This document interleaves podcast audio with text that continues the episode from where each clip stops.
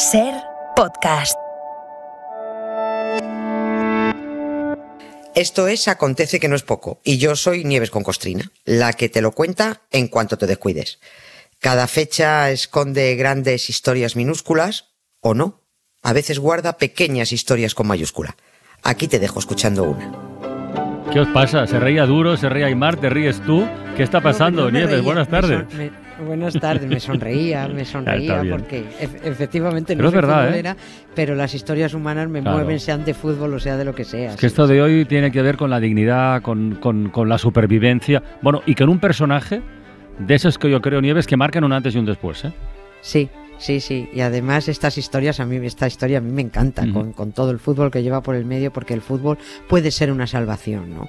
Y, y de hecho lo es en determinadas circunstancias, ¿no? Em, a ver, tiene que ver con la guerra además. El, el cine ha puesto muy de moda últimamente la Gran Guerra, la primera, ¿no? Sí, la peli sí, sí. británica, aquella 1917, la que está rodada en plano secuencia. Eh, estuvimos hablando aquí de la francesa Padre y Soldado, Tigelaire. Sí, lo de los senegaleses, ¿no? Exactamente, lo de los, eh, los senegaleses que estaban obligados a luchar en las trincheras francesas, ¿no? Y luego con la que se ha llevado el Oscar, la Sí, alemana sin novedad buena, en el sí, frente, sí. que es joder, buenísima, buenísima. Me, me resistí mucho a verla. Porque es muy dura. Porque es muy Sí, dura. pero, oh, pero me, qué, qué, qué buena, qué buena, ¿no? Y es que aunque com- como guerra peliculera La Palma se la lleve la Segunda Guerra Mundial, Sí. que se han hecho mil, dos mil y pico películas, a la primera aún yo creo que no le han sacado el juego que tiene, fíjate, porque tiene muchas historias que contar. Creo que cuando nos referimos a una película que tenga como ingredientes guerra, fútbol, prisioneros, la primera que viene a la cabeza es a todo el mundo seguro la misma. Evasión o victoria, sí, sí. Sí, siempre, ¿no? Y que todavía, yo creo que todavía está pendiente de hacer la misma película con los mismos ingredientes, pero de la Primera Guerra Mundial.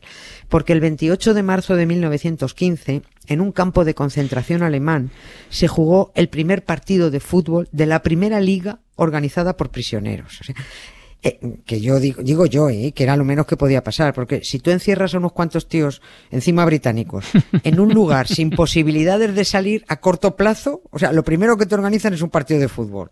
Como poco. Pero si en vez de unos cuantos son unos cuantos miles y el encierro va para largo, bueno, te montan una liga con dos divisiones y 14 clubes. When you walk through a storm, hold your head up high and don't be afraid of the dark. A ver, em, lo de que en un campo de concentración se organice una actividad como un partido de fútbol, yo creo que eso puedo entender, ¿no? Sí, perfectamente. sí. Coño, pero una liga con 14 clubes, ¿dó- ¿dónde pasó eso y cómo fue?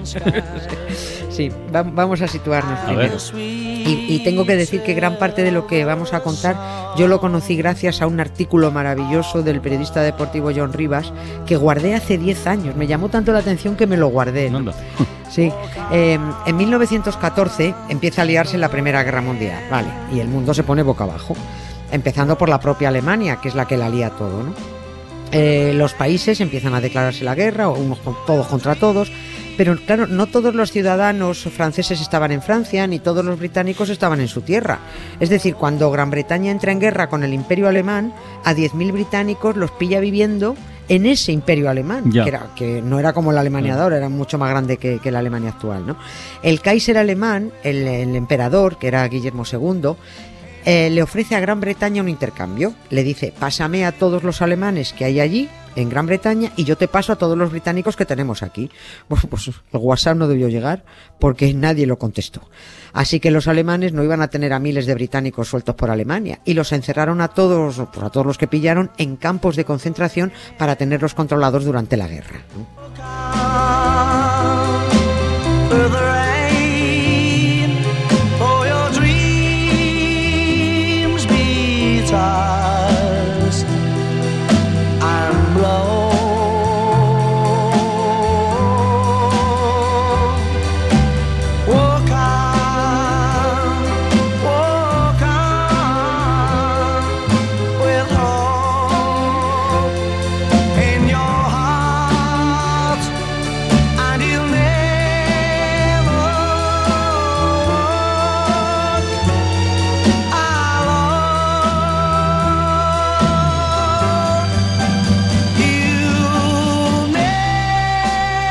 Me encanta esta canción. Ay, por eso la dejo tanto rato. Oye, pero estaba pensando que a todos estos lo mismo les hicieron un favor. A malas, porque si los encerraron, se libraron de ir a la guerra. Fíjate, sí. Hasta que, hasta que terminó la guerra no fueron conscientes de la suerte que tuvieron los que se tiraron encerrados los cuatro años. Uno de los campos de concentración estaba en, en Spandau, cerca de, cerca Mm. de Berlín, y eh, era un antiguo hipódromo que adaptaron con barracones. Los barracones eran las, eh, las antiguas eh, yeguadas donde se colocaban los, los, los caballos, ¿no? Ahí para acoger a yeguada no solo de los, los, los sitios, esto que no sé cómo, los establos. Los establos, no me, sal- establos, no sí, me sí. salían las palabras, me salía yeguada, los establos. Bueno, pues se adaptaron esos, mm, esos establos como barracones para acoger a cuatro mil y pico británicos. Uno de ellos fue un tipo que se llamaba Fred Penland. Es un futbolista que estaba tan contento jugando en clubes ingleses hasta que una lesión pues lo apartó. Pero que en 1914, un mes antes de que empezara la guerra, el Imperio Alemán lo contrata como seleccionador del equipo olímpico alemán para los Juegos que se iban a celebrar en Berlín en 1916. Toma ya. Fíjate, un mes antes de la guerra, ¿no?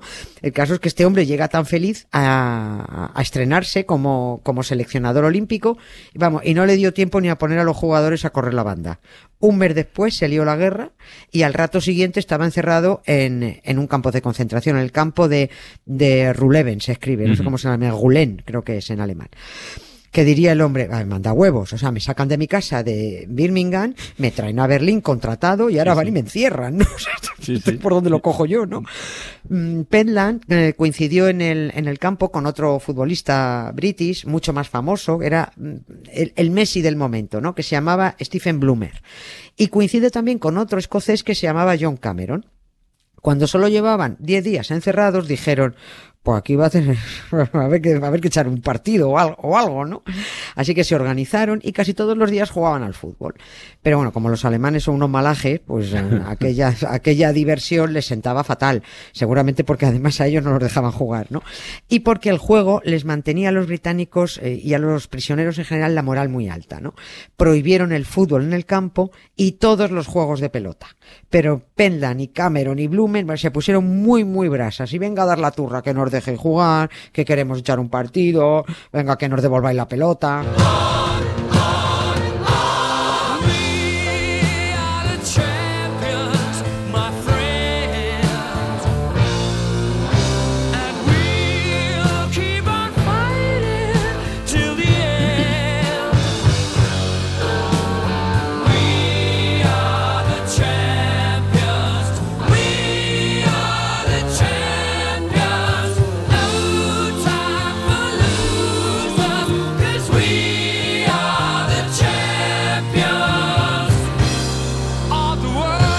Hombre, tanto como la Champions, no. Pero, pero se acabaron montando una liga de clubes y todo. Está claro que consiguieron eso de que les volvieran la pelota, ¿no? Sí, les devolvieron Ah, la vale, vale, pelota. ya lo sí, creo. sí, se la Joder, devolvieron. sí. Al Penland y el Cameron. Sí, cuentan, cuentan estos dos, eh, Cameron y Penland, que acabaron, que además acabaron escribiendo un libro con toda su peripecia. No me extraña. Eh, Sí, sí, lo contaron todo. Cuentan que cuando ya no tenían esperanza de que les devolvieran la pelota, las autoridades del campo les autorizaron a mediados de marzo de 1915 a volver a jugar al fútbol. Y ahí dijeron, mira, pues ya que nos dejan jugar, vamos a hacerlo bien. Al día siguiente de darles permiso, al mismísimo día siguiente estaban tan ansiosos que lloviendo a mares y con todo embarrado, pudieron entrar al óvalo interior del hipódromo y con una cinta métrica y un balde de cal se delimitaron dos terrenos de juego. Bueno. ¿no? Sí. Lo, lo hicieron, bueno, desde el principio, ¿no? Otros se quedaron organizando la liga sobre el papel. Por supuesto, como presidente de la Asociación de Fútbol Ruleven o Gulen, ¿no? Pues fue nombrado, lógicamente, Penland, ¿no? Y el 28 de marzo se celebró el primer gran partido, ¿no? Con todo el campo de espectador, todos, todos, incluidos los alemanes. Los equipos eran uno el, el Rulen este y el otro el resto del campo de concentración. 4 a 2 ganó Ruleven, ¿no? Eh, porque tenían a Messi, a Blumer, que jugaba ahí, ¿no? A partir de aquí, no se puede decir que el fútbol les salvó la vida, porque en realidad la vida la salvaron gracias a los propios alemanes que al encerrarlos los apartaron de los campos de batalla, ¿no?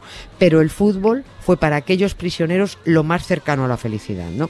Sin familia, pese al frío, pese al hambre, el fútbol, bah, a- aquello les dio la vida, ¿no? Y les permitió ser felices en mitad de una guerra. Y a mí esto me daba que pensar porque ojalá siempre fuera eso el fútbol, ¿no? O sea, puro disfrute y pura emoción.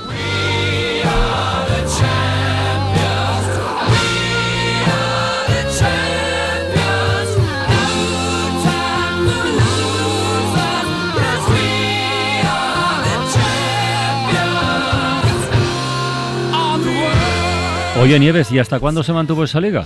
Porque, claro, según se acercara el, el final de la guerra, las cosas se irían complicando más, ¿no? Se irían Sí. poniendo más difíciles, me Sí, imagino. se fue poniendo más difícil, ¿no? Pero siguieron, siguieron. Bueno, al fin y al cabo estaban en un campo de concentración, ahí había hambre, había frío, estaba la cautividad, la moral la mantienes siempre como puedas, ¿no? Pero el fútbol se- les mantuvo arriba, ¿eh? Les mantuvo arriba. Y sobre todo les mantuvo arriba este hombre, el tal Pedland, ¿no? Que, que, que es que era un, era un monstruo este hombre, ¿no? Y además lo documentó todo. Los 453 jugadores que tomaron parte en la competición, los resultados, los entrenamientos los detallaba minuciosamente, las alineaciones. Mm, hubo una competición de copa, 16 partidos amistosos, en fin, lo disfrutaron muchísimo por un lado, pero las pasaron muy mal por otro. Estaban débiles, estaban hastiados, tenían enfermedades. La guerra terminó en noviembre de 1918, llevaban tres años encerrados, pero aún faltaba mucho para, volver a casa, ¿no? Porque la guerra trajo un caos en Europa, ¿no? En Alemania se juntaron 185.000 prisioneros británicos y otro medio millón de franceses y otro millón y medio de rusos que, que estaban allí todos concentrados, ¿no? Repatriar a toda esa gente, algunos en malísimas condiciones, aquello no fue ni fácil ni mucho menos rápido. Oye, ¿y Pellan cuándo pudo volver a Gran Bretaña? En dos meses, dos meses después, en enero de 1919, y además regresó con graves problemas de salud, con problemas en los ojos, en los oídos. Fue directo, lo llevaron directamente a un hospital de Londres, ¿no? Pero oye, se recuperó. Se recuperó porque le quedaba lo más bonito y lo más exitoso de, de su vida deportiva. Seleccionador del equipo olímpico de fútbol eh, de Francia entrenador del Racing de Santander, del Atlético de Madrid, del Real Madrid, del Oviedo, del Arenas de Guecho, del Atleti de Bilbao, ¿no? Y en 1959 eh, ya estaba retirado cuando volvió a San Mamés a recibir un homenaje y las gradas lo recibieron agitando pañuelos blancos. Yo no sé si los bilbaínos sabían en aquel momento la verdadera dimensión humana de aquel hombre, no lo sé. A ver, que al Atleti le diera dos ligas y cuatro copas consecutivas, ¡buah! fantástico, eh, está muy bien. Pero que mantuvo arriba el ánimo de 4.000 prisioneros durante tres años de guerra mundial, eso ya es alucinante, ¿no? Eh, recojo sus palabras, ¿no? Eh, decía, escribió, solo quienes han sido encerrados en un campo de concentración pueden apreciar qué felicidad se deriva de jugar a cualquier deporte. Efectivamente, eso solo lo puedes saber si, si lo vives. En aquel homenaje en San Mamés, Fred Pelland dijo, ya me puedo morir tranquilo. Y sí, bueno, la verdad es que dos años después murió en el 62. Y, y la- por la parte que te toca una mala noticia. ¿Qué ha pasado? Sí, porque la que todavía es la mayor goleada de toda la historia de la liga, al parecer, la encajó el Barça frente al Atleti de Bilbao de Pelland. Anda, Fue en ¿y qué año 1900 fue eso? En el 31, 12 goles a uno. Bueno, pues nada, felicidades a los premiados. Mañana más nieves. siento. Un beso muy grande. Para no perderte ningún episodio, síguenos en la aplicación o la web de la SER, Podium Podcast o tu plataforma de audio favorita.